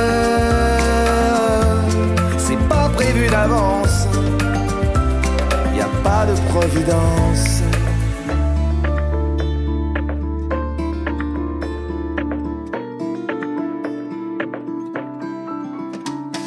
Ce qui est tout tracé, ce n'est que le passé, l'avenir au contraire. Qu'on se lève tôt ou tard, demain est à nous, jusqu'au matin trop tard, on se lèvera plus du tout. L'avenir indocile a bien sûr le dernier mot, mais c'est au plus servile qu'il ne fait pas de cadeau. Ce qui est tout tracé, ce n'est que le passé, l'avenir au contraire, grand ouvert. C'est pas prévu d'avance, y a pas de providence. Qui est tout tracé, ce n'est que le passé, l'avenir au contraire, grand ouvert. C'est pas prévu d'avance, y a pas de providence. On parle de, on boit de l'eau, puis on parle, on boit de l'eau pendant qu'il y a de la musique, et on parle de destin, on parle de hasard. Rapidement, est-ce que le hasard désorganisé, là, cha- chaotique, euh, existe? Selon vous, bien sûr, parce qu'on prétend pas avoir la réponse, mais. Est-ce que ça existe? Euh, chaotique, je sais pas. Aussi, Parce que c'est si- ça, un hasard, un hasard, ça n'a pas d'explication, Ouais, ça a non, pas non. de. C'est gratuit, Euh, ouais. fortuit. Mais même dans le chaos, il y a peut-être un, il y a peut-être une trail. Ouais. Moi, je me doute que Mélanie, tu vas me dire qu'il y a un chaos organisé, là. Ben, pour moi, pour moi, tout les- tout l'univers est régi par des lois. Fait que c'est sûr que pour moi, le hasard, c'est juste qu'on voit pas encore. Elle est sous-tendue par quelle loi, mais Ouais, c'est c'est pas, ça, c'est pas ouais. chaotique. Là. Exact. Ouais, mais je suis totalement d'avis aussi euh, qu'il y a un sens derrière tout. C'est parce qu'on ne voit pas le sens que qu'on appelle ça du hasard. Le destin, parce qu'on va revenir à cette qualité-là que- qu'a la vie, peut-être, on le sait pas finalement, mais euh, de savoir si le destin existe ou pas, ou savoir si c'est majoritairement du libre arbitre ou pas. Là, on a la synchronicité qui nous dit, bah, tu sais, il y a un bout qu'on fait, puis il y a peut-être un bout qu'on fait pas, mais on n'est pas sûr. Est-ce qu'il y a des avantages vraiment à croire au destin? Parce qu'il y a quand même un aspect de croyance à l'intérieur de ça. Je pense pas qu'on puisse avoir une certitude. Et si vous l'avez, appelez-nous au 5 Non, c'est pas vrai. Mais euh, si vous... Dans le sens où euh, il y a quand même des aspects de loi qui régissent l'univers, effectivement, mais on a toute une façon, je crois, de l'interpréter. On a un filtre dans, dans notre culture, juste la culture. Mais- le mais- hasard ici a sa place, mais pas à l'hindouisme. mais mais toi, ça, Emmanuel, Ouais. ça a l'air à te tracasser. Le Ah, moi, je destin. suis perturbée. Ouais, ça a l'air à- euh, euh, c'est parce que c'est sûr que si quelqu'un dit, moi, j'ai, excusez de la façon dont je vais le dire, mais si quelqu'un dit, moi, j'ai un destin de marde, Exact. euh, Mais c'est est-ce là que, que, ça je va être de la marge jusqu'à la fin? Euh, et est-ce que je suis obligé de rester dans marde parce que c'est le destin? Moi, je pense pas. C'est bizarre. hein, Ouais, je mais pense vas-y, c'est- c'est de Ouais, ça c'est que je veux qu'on Et- parle. Et, je pense qu'on peut, puis euh, tu sais, il y a tout un travail de changer les paradigmes aussi là, euh, de la façon dont toi tu te penses. Tu sais, c'est sûr que si tu te lèves le matin et tu te dis, hey, moi mon destin c'est un destin là, dans le euh, le restant de mes jours. ben, Je suis né pour un petit pain. Ben, ça, tu vas c'est un ça bel être ça. exemple Ça va être ça parce que tu nourris tes cellules. Tu sais, t'es nourri tes cellules puis tu, tu, tu fais croire à tout ton être que c'est ça. Mais tout ça peut se changer. Faut y croire à ça. Si tu crois pas à ça, t'es fait là. c'est sûr. tu sais. Mm-hmm, Mais il faut croire qu'on peut, on peut changer. Mais je, je l'ai vécu tellement souvent être dans, dans, dans du trouble puis tout à coup, paf, parce que je savais que je, je me programmais différemment. Hop, tout à coup il y y a de quoi qui change. Hein? Alors moi, je, je crois à ça fermement. tu sais. Alors, si vous êtes en ce moment dans de la merde, ben Ouais. dites-vous que ça, ça change. Ça peut changer. Y croyez à ça fortement, les amis. faut le croire à ça. Vas-y, euh, En fait, étonnamment, c'est ça. C'est, c'est- je pense que c'est vraiment une question euh, de, de comment on utilise les mots dans le fond, parce que moi aussi, je crois que, au contraire, si quelqu'un vit des, des choses difficiles et tout ça, moi, je pense que justement de, de, de penser à la notion de destin, qu'il y a quelque chose de plus grand qui a mis ça sur notre chemin, en fait, pour amener les réconciliations intérieures. Euh, je pense autrement dit que ça, ça va, euh, il va y avoir du négatif jusqu'à temps qu'à un moment donné, on va aller dans l'émotion vraiment. Puis c'est comme des, des, des, euh, une pleure d'oignon en fait. Il y, a, il y a des étages à ça. Puis on retrouve des émotions d'enfance. On, on va aussi revivre des, des, des émotions qui ont été euh, peut-être mal vécues par nos ancêtres et tout ça. Et qu'au final, ben, quand on fait la paix puis on fait le pardon avec tout ça, ben, c'est là qu'il y a comme une nouvelle lumière qui, qui émerge. Puis en fait, moi, le, point, c'est juste que je pense que tout ce processus-là est déjà tracé, mais on le voit pas quand on, quand on le vit. C'est quand on prend un certain recul puis un lâcher prise de dire, OK, oui, je vis des situations difficiles, mais si je me dis qu'il y a une raison puis que c'est sûrement pour mon bien, je vais essayer comme de sortir un peu de la personnalité humaine pour dire, OK, s'il y a quelque chose de plus grand, qu'est-ce que peut-être voulu me montrer cette, euh, cette force d'amour-là? Oui, Qu'est-ce que... parce que clairement, si je suis née pour un petit pain et que je suis née pour un destin misérable, l'inconvénient de croire au destin ici, c'est clairement, et ça tu le nommes beaucoup, en, en- toi Sylvie, cette, cette idée de, de subir la vie ou de- d'être captif un peu d'un sort, euh, ça c'est un inconvénient clair. là. C'est un inconvénient, puis ça n'a aucun sens. Je veux dire, globalement, je veux dire, quel, quel, quel serait le but de venir sur la Terre pour souffrir? Je veux dire, moi, je... Ben, no pain, no gain, hein? Tu sais Ouais. qu'il y a des programmes qui disent ça. En Ouais. tout cas, il va falloir vérifier si c'est vrai ou pas. Mais en fait, euh, moi, je pense que le, le, le, le fait de venir sur la Terre, c'est pour nous aider à voir qu'est-ce qui nous fait souffrir à l'intérieur de nous. Quelles sont les pensées qu'on nourrit qui nous font souffrir? Et les situations, par résonance, vont euh, être attirées à nous par ces pensées-là. Donc, euh, on est venu, euh, il y a un sens derrière tout. Quand on dit tout a un sens, pour moi, oui, tout a un sens, mais on le voit pas parce qu'on n'est pas aligné sur la bonne chose. On regarde toujours vers l'extérieur, alors qu'en réalité, ce qu'on cherche, c'est à l'intérieur de soi. Et euh, pour comprendre ça, faut prendre le temps de s'arrêter puis voir mais qu'est-ce que je nourris moi dans ma vie? Qu'est-ce qui est, euh, qui, qui, qui, est similaire à ce qui est en train de se, de, de se dérouler euh, à l'extérieur? Puis quelle est euh, l'attitude que moi je peux avoir face à ça? Parce qu'en réalité, euh, les grands sages nous disent à l'extérieur tout est neutre. Mhm. Il n'y a rien de grave. Il n'y a rien de négatif ou de ça, positif, voilà. c'est notre interprétation de ça, ce qui c'est la arrive. lunette qui que a- je mets sur l'événement qui va lui donner un sens. Ça veut donc dire que nos perceptions et nos pensées, c'est ça qui crée notre réalité. Donc, est-ce que je suis consciente quand, euh, si je reprends l'exemple euh, que Marcel a dit, euh, pour moi, je suis, je suis née pour, euh, j'ai une vie de merde. Mhm, mhm. Ben, ça veut donc dire que j'ai une pensée à l'intérieur de moi qui est constamment en train de euh, de nourrir ça. Puis le cerveau, lui, ce qu'il fait, c'est un, un exécutant d'un programme. hein. La, la pensée, c'est un programme, puis le cerveau, il exécute le programme. Donc, si ma pensée, c'est une vie de merde, ben mon cerveau, il va aller attirer à moi, ça, puis le pouvoir de mettre- l'intention. C'est ça, Mhm. mettre le, le focus sur mais tout ce qui est merdique.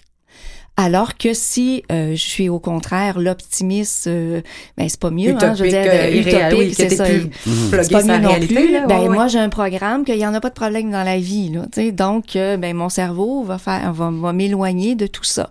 Puis on peut être juste dans le milieu, de dire oui il y a des problèmes, mais je suis pas obligée de rester dedans. J'ai des options pour euh, pour en sortir. Mhm.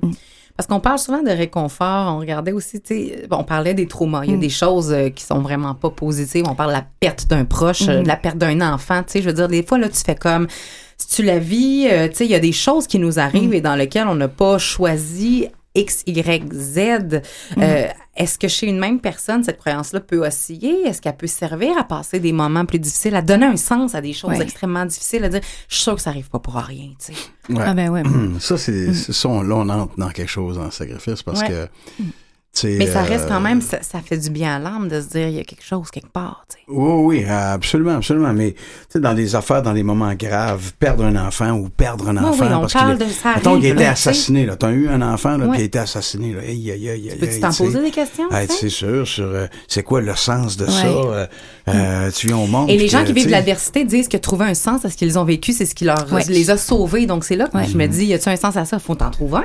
Ouais, ouais, ouais, ouais. Tout comme marcher Compostelle, y a-tu un sens à ça? Y a-tu, euh, Toi, t'étais pas je sûr, mais finalement, t'en as trouvé parce que, tu sais, j'ai jamais euh, vécu, je vais toucher du bois, là, jamais vécu de, de gros drames. Mhm, euh, Tu sais, j'ai, j'ai perdu des gens que, que j'ai aimés énormément, qui sont morts, tout ça. Puis, Mhm. puis des gens qui sont encore là, mais qui sont morts à moi parce que peine d'amour, des choses comme Mhm. celle-là, tu comprends? Fait que, mais, euh, mais non, je, moi, je, pense qu'on, tu sais, il y a, y, a y a des moments dans la vie où tout à coup, t'as des, euh, tu sais, moi, j'ai trois enfants, OK? Puis je, je pense que c'est le mot amour, même c'est bien quétaine, là, tu sais. Puis euh, moi, je pense que euh, c'est être dans l'amour. Qu- Quand tu es dans l'amour, il y y a, euh, pas de l'acceptation de souffrance, mais il y a un partage là-dedans, être amour. Tu sais. Moi, là, constamment, à mes trois enfants, je leur dis merci de m'avoir choisi Mm. comme père. Parce que j'ai trois enfants qui sont tellement tripants, tu sais. Puis, euh, et c'est comme si, je reviens à mon chemin de Compostelle, c'est comme si la vie avait fait, ouais, toi, euh, tu sais, moi, euh, quand j'ai eu euh, ma fille Laurence, là, moi, j'étais bien content, là. J'avais une fille, c'est ce que je voulais dans la vie. Puis, euh, euh, mes petits gars, c'est de l'extra, là, tu sais. Ça- Mais je suis content au bout, là, regarde, c'est... Et euh, quand j'ai marché Compostelle en 2005, j'étais déjà avec Lise, ma femme, mais on on n'avait pas euh, d'enfants, puis on n'était pas sûr encore si on allait avoir des enfants, de ça. Puis Emmanuel est venu au monde en 2008. Puis moi, quand en 2005, j'ai fini ma marche de Compostelle, je suis allé chercher mon certificat qui authentifie que j'ai fait Compostelle. Ça, c'est en latin. C'était après une feuille de 8 et demi par 11. C'est tout marqué en latin. Puis dans le milieu, ils mettent ton prénom et ton nom de famille en latin. Alors, quand la dame espagnole me reçoit pour me donner mon certificat, je dis Marcel Leboeuf. Elle s'est appris trois fois parce qu'elle parlait pas français. Qu'à un moment donné, elle sens contraire à moi, j'ai pas mis une lettre. D'après moi, marque Marcel Leboeuf. Je pogne ça, je roule ça, c'est un parchemin. J'arrive, euh, j'habite au Mont-Saint-Hilaire. Ma femme, elle un paquet d'affaires dans des boîtes. Elle fait laminer ça, pas mettre ça dans les autres chambres. Moi, je le revois pas, mon certificat. Emmanuel vient au monde, il est rendu à l'âge de 7 mois. Il perce des dents, c'est à mon tour à me lever, il est 3 heures du matin. J'allume la lumière, je le prends, je change sa couche, je nettoie tout ça, remets une couche neuve, on va être dedans, je change le pyjama. Et là, il continue de pleurer, fait je continue de le brasser, il perce des dents. Et là, je regarde un peu ce que c'est murs, j'arrive à mon certificat de pèlerin, c'est marqué Emmanuel Leboeuf. Mm. C'est le prénom de mon Ah, petit mon Dieu, j'ai un frisson. Mais d'en face, cette fois-là. Tu vois, tantôt, c'était dans le dos, là, c'est d'en face. Ouais. C'est le prénom de mon petit J'aime gars. beaucoup ça. Ça fait quatre ans que je sais pourquoi c'est pas Marcel. Euh, Marcel, c'est grec, l'origine. Alors, euh, euh, le plus proche de Marcel en latin, c'est Emmanuel. Alors que la dame, quand elle a compris que je m'appelais Marcel, m'appelait Emmanuel. Alors, c'est très anecdotique. Mais ça fait quoi, ça? Je vous le dis, là. Il est venu au monde en 2008, Manu. En 2005, il était déjà là. Mm. C'est ça que ça veut dire. Et ça, j'aime ça, là. Ouais. T'as pas idée comment j'aime ça. Mais c'est ça, c'est Ouais. c'est ça. Puis c'est là que tu m'amènes. Y a-tu un plaisir qu'on peut prendre à se dire, moi, je contrôle pas tout? Parce que, quand, quand- parce que oui, on vous envoie des questions, des, qu'on parle de gros sujets, puis on se dit. Quand je vous lisais, les filles, là, tu sais, il y a, il y a une partie qui dit. C'est réconfortant de penser des fois qu'il y a un univers, bienveillant ou pas, qui, qui s'occupe. Des fois, ça peut être déresponsabilisant également, mais aussi, je me dis, est-ce qu'il y a un lien avec l'estime de soi et la confiance en soi, de trouver ça le fun, de faire des choix? Parce que faut que tu sois sûr, puis tu tu trouves ça trippant de faire les bons choix. Il y a plusieurs choses, moi, je pense, qui peuvent jouer là-dedans. Ben moi, je crois en fait que dès le moment qu'on voit que ça sert à rien de résister à ça, ben ça l'enlève un poids. Ça fait juste, dans le fond, comme, OK, ben c'est comme un, un jeu. là. Mm. J'ai le choix de m'acharner, puis avec ma personnalité humaine, d'essayer de, de contrer De ça. m'opposer à de la vie. M'opposer au flot de la vie, qui Ouais. est le flot naturel, où je, je suis ça, puis je vois où que ça m'amène, puis je lâche prise vraiment, puis que j'ai un, un- un détachement. Dans le fond, dès qu'il y y a une non-résistance à ça, je pense que là, la vie est belle, puis euh, c'est- pas épeurant du tout. Au contraire, c'est réconfortant de dire, ben, il y a quelque chose qui m'aime tellement, qui sait c'est quoi qui est le mieux pour moi, puis j'ai juste à aller avec les événements de la vie, avec les signes, puis oui, il y a des douleurs, des souffrances, mais c'est à toutes les fois que je les dépasse, ben, je, je ramène encore une plus grande paix à l'intérieur de moi, puis un plus grand pardon. Puis euh, je Donc, pense c'est ça, important de, vérifier ouais. notre, notre relation à la vie. C'est ce que j'entends. Parce que oui. si on pense que la vie est méchante, puis qu'elle punit, voilà. j'aurais peut-être pas le même envie de me laisser aller dans un flot. euh, je vais vouloir contrôler Exactement. ce qui m'arrive. Ouais, mais tu as dit quelque chose aussi, là, tu as parlé d'un un affaire tellement importante, le pardon, là. Mm. Aïe, aïe, aïe, aïe, aïe. Ça, là, c'est la patente la plus importante chez l'être On en parle avant Noël d'ailleurs à cette Ouais. émission. Ça, le là- pardon, là, c'est euh, c'est libérateur. Puis c'est sûr que, va donc dire ça, toi, un parent d'enfant assassiné, va donc dire ça à l'ex de Guy Turcotte. Faudrait qu'il pardonne. Est-ce que c'est un choix, dire, pardonner? euh, tu sais, ben, ça veut dire qu'il faut d'abord commencer par être capable de se pardonner, de pas être capable de pardonner. Ça, c'est le premier exercice, là. Mm. sais. Après ça, ben, euh, pardonner. Tu sais, euh, j'ai jamais eu à pardonner de, de grosses affaires comme celle-là, mais pardonner à quelqu'un qui t'a fait mal, qui t'a fait souffrir, là, c'est très libérateur.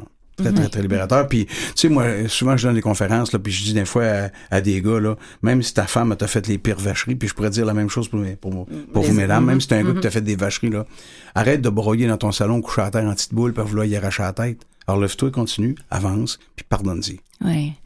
Puis il faut être capable de voir aussi dans que le pardon, euh, lorsqu'il est fait, on peut voir aussi les cadeaux que ça nous a apporté Mhm. de vivre cette expérience-là, parce que derrière toute souffrance, il y a un cadeau. Il y a quelque chose qu'on est allé chercher à l'intérieur de soi, mais tant qu'on reste collé sur la souffrance, on ne le voit pas le cadeau.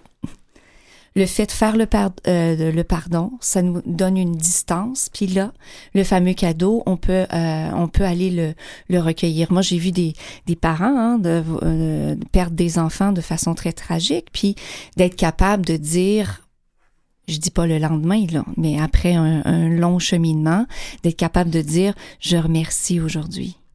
Mhm. Parce que cette situation-là m'a amené ceci comme cadeau. Hey, ça, c'est Et majeur, là. ça, là, c'est majeur. Et c'est là que tu ça. sais que tu as C'est guéri ça. des, des Ouais, plaies voilà. de ce qui Ouais. était là, que le pardon est arrivé. Ouais, Effectivement. ouais. L'émission achève et je veux vraiment qu'on reparte avec des, des outils ou des réflexions, c'est-à-dire euh, qu'est-ce qu'on peut dire à ces gens qui ne croient qu'au destin, qui croient qu'ils sont un peu condamnés peut-être à un grand destin brillant également, ou, parce que ça Ben, lâchez existe. pas. hein? C'est ça. Si c'est ça que vous croyez, lâchez pas, parce que vous le programmez. Fait que c'est bon, là. Tu sais? Fait que ça, ce destin-là, on le veut. Celui-là, on le veut. C'est le destin de merde qu'on veut pas, là. Tu sais? Fait que c'est ça qu'il faut déprogrammer. Continuez, là. croyez-y. Ouais, ouais. Parfait. Ou à, ou à ceux qui croient seulement qu'ils décident de tout et qui ont de la difficulté peut-être à lâcher prise. Qu'il n'y aurait pas des nuances à faire? Moi, je reviens avec Mm. euh, cette idée de, de la maison en feu, là, tu sais, il y, a- il y a des niveaux, là, à un moment donné, il faut que tu sortes de la maison, là, tu peux pas dire, ou tu peux te dire, je vais voir si le destin veut que je meure pas, il va me pleuvoir, puis si le destin veut que je meure, il pleuve- pleuvra pas. On peut jouer à ça aussi, mais là, y a-tu un, un juste milieu, une utilisation saine de ces deux notions-là? Ouais. Mais c'est sûr que, bon, le discernement est toujours de mise, hein, mais euh, moi, ce que j'ai envie Oui, de dire, merci. c'est que... Oui! Mais ce que j'ai envie de dire là-dessus, c'est que souvent lâcher prise, ça nous semble très très difficile parce que on essaie, on regarde pas la bonne chose. On veut lâcher prise sur l'extérieur, alors qu'en réalité, la seule chose sur laquelle on a lâché prise, c'est à l'intérieur de soi. C'est pourquoi je m'attache à une idée, pourquoi je m'attache à quelque chose, pourquoi je reste pris dans une souffrance, par exemple? Parce qu'il y a des gens qui vont, on parlait de pardon, mais il y a des gens qui vont se martyriser pendant des années et des années à ressasser quelque chose. Mais, finalement, pourquoi je, pourquoi je m'inflige ça? Donc, ça veut dire que ça, j'arrive pas à lâcher prise, mais quelque part, euh, j'arrive pas à lâcher prise parce que je veux changer l'autre. Mhm. Alors qu'en réalité, c'est moi qu'il faut que j'aille changer. Exactement. C'est ça. Exactement. Ça, c'est très bien. Très, très Donc, bien. le lâcher prise, c'est- c'est vers soi qu'il qu'il faut aller lâcher prise, soit sur l'idée, soit sur pourquoi je m'attache à ça, euh, plutôt que d'essayer de changer l'extérieur. Et ça, ça touche ce que, ce que Mélanie disait dans la blessure ou dans l'inconscient, Ouais. la- la- la- Ouais. de guérir ce qui est en dedans pour finalement comprendre ce qu'on met à ça. l'extérieur. Exactement. Co- comme elle le disait, faire confiance que la situation qui m'est présentée est, est- est un- est une occasion, mais absolument fabuleuse d'aller transformer quelque chose en moi. Mhm. Mélanie? Oui, puis peut-être pour compléter, des fois, euh, je pense que c'est une bonne façon de commencer, premièrement pour aider à avoir un certain détachement sur les choses difficiles qu'on voit. Ben, de, de, de, de faire des méditations, des introspections, ça l'amène vraiment de dire, bon, OK, je prends un, un 5, un 10, un 15 minutes pour lâcher prise de cette souffrance-là. Puis j'essaie de devenir un peu l'observateur de qu'est-ce que je vis en me disant, OK, bon, si je, je me mets dans l'optique du plus grand que moi, qu'est-ce que qu'est-ce qu'il y a Ouais. à être, euh, qu'est-ce qu'on me montre, c'est quoi l'enseignement là-dedans? Puis après, je pense qu'on peut essayer de voir aussi euh, les choses d'un d'un point de vue de, de la symbolique. Euh, d'essayer de, de, de voir les liens qui pourraient, qui pourraient se faire à l'intérieur, parce que souvent, on a eu tellement de programmation dans l'enfance et tout ça qu'on voit pas clairement, mais si on, on- on finit par reconnaître qu'il y a des parties de nous qui ont à être réconciliées entre l'enfant qui a été blessé et puis, en fait, toute la sagesse qu'on peut aller chercher dans ces événements-là. Donc, euh, c'est ça, c'est un apprentissage, puis ça se fait graduellement, euh, puis d'y aller toujours en suivant nos intuitions avec discernement, comme, comme Sylvie le, le dit. Je pense que c'est ça l'important. Puis, euh, c'est un choix tous les jours de dire, ben, est-ce que je résiste à ce qui est devant moi ou j'essaie juste d'aller plus en profondeur pour comprendre et me libérer. Au final, c'est ça. Puis, tu sais, euh, euh, il y a juste peut-être une petite mise en garde. Là. Ben, Oui, parce qu'on on termine, puis je veux savoir les messages qu'on a à retenir Ouais. sur tous Là, ces vous nous écoutez concepts-là. depuis euh, 90 minutes, ça, puis là, vous devez vous Vous dire. Hey, moi, il n'y a rien qui m'arrive, c'est juste euh, aux trois invités d'Emmanuel qui arrive quelque chose. là. non, non. Oui, Il comment a- on peut être plus à l'affût de C'est ces ça. de On- il cette faut aller juste flow-là? aller, euh, alors, il faut juste aller marcher. Il faut juste vivre. C'est, euh, moi, je dis souvent aux gens, là, quand euh, j'en donne des conférences que sur Compostelle, puis préparation à aller marcher là-bas, là, attends-toi pas que ta vie va changer parce que tu as entendu Marcel Leboeuf dire qu'il est arrivé plein d'affaires là-bas. Je savais pas ce qui allait m'arriver. J'allais juste marcher, là, moi, là. Mais j'étais à l'écoute de moi.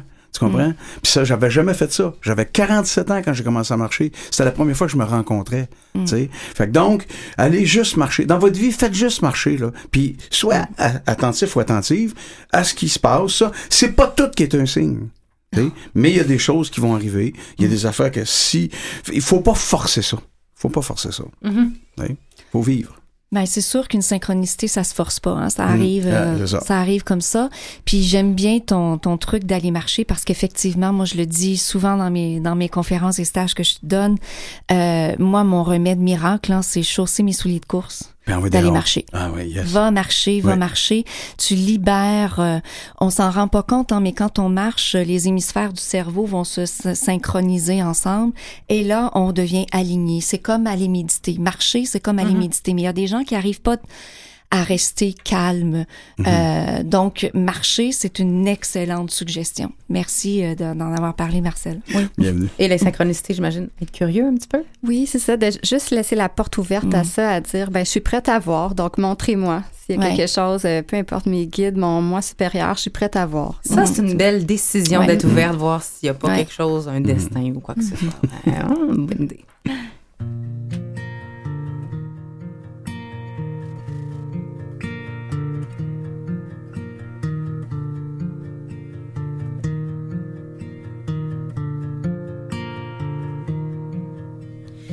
Drinking wine and thinking bliss is on the other side of this. I just need a compass and a willing accomplice. All my doubts have filled my head, cascading up and down again. Up and down, around again. Down and up and down again. Oh, I've had my chances and I've taken them all just to end up right back here on the floor. To end up right back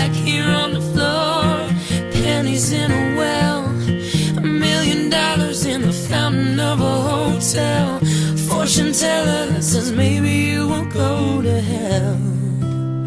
But I'm not scared at all. Mm. The cracks in the crystal, the cracks in the crystal ball.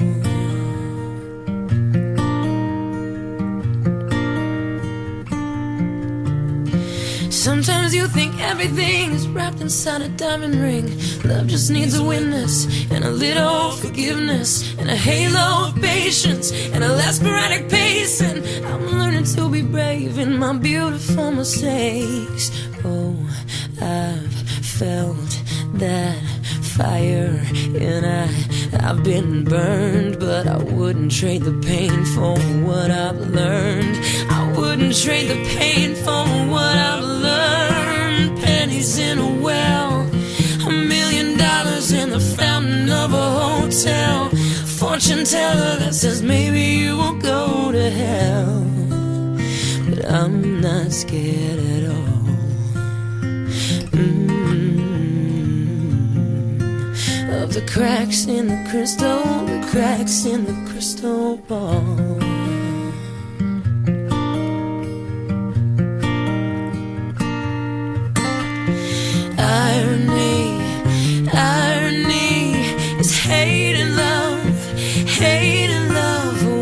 Does to me, what it's done to me, what it's done, done.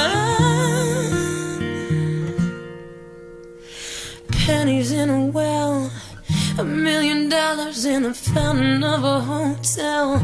Broken mirrors and a black cat's cold stare. Walk under ladders on my way to hell. I'll meet you there.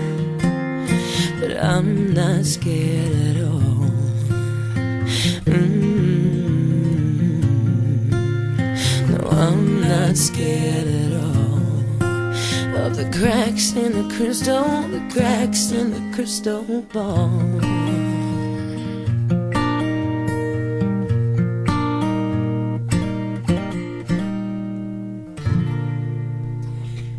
Sylvie, tu te promènes beaucoup en 2020 en commençant euh, par un voyage à Puerto Plata qui propose aux gens qui partiront avec toi une noce entre le féminin et le masculin sacré. Le départ est prévu le 14 janvier. Rapidement, il reste-tu de la place? Non, Ah. c'est complet. Bye bye! Ben, ben, bravo, félicitations pour ce beau projet qui fonctionne bien. Tu vas être en Europe à partir d'avril pour une série de conférences, mais avant, on te retrouve à Granby les 25 et 26 janvier pour l'atelier des clés pour comprendre son incarnation et la vivre pleinement. Et pour la conférence Être ou ne pas être, voilà la mission. C'est à Québec le 26 février prochain pour tous tes livres, dont, euh, dont le livre qui porte le même titre. Euh, c'est sur ton site internet, le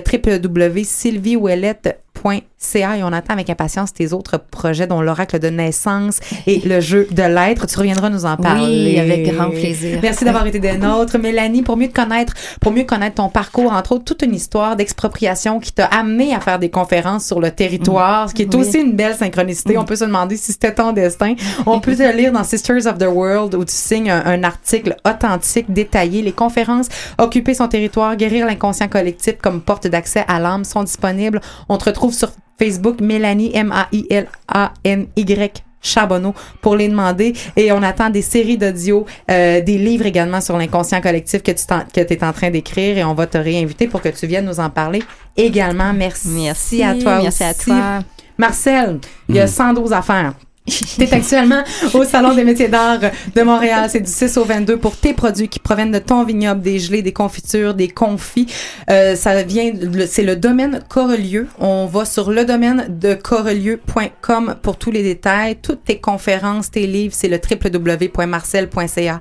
On manque pas ton émission Passion Marcel à Radio VM. C'est le mercredi de 11h à midi. Merci d'avoir été là. Manquez-moi pas dans Ladies Night. Hein? Ladies Night Ouais. également. Merci Maurice en régie. Merci à Catherine à la recherche. Merci tout le monde. Mektoub. I'm just a man. I do what I can. Don't put the blame on me. Don't put your blame on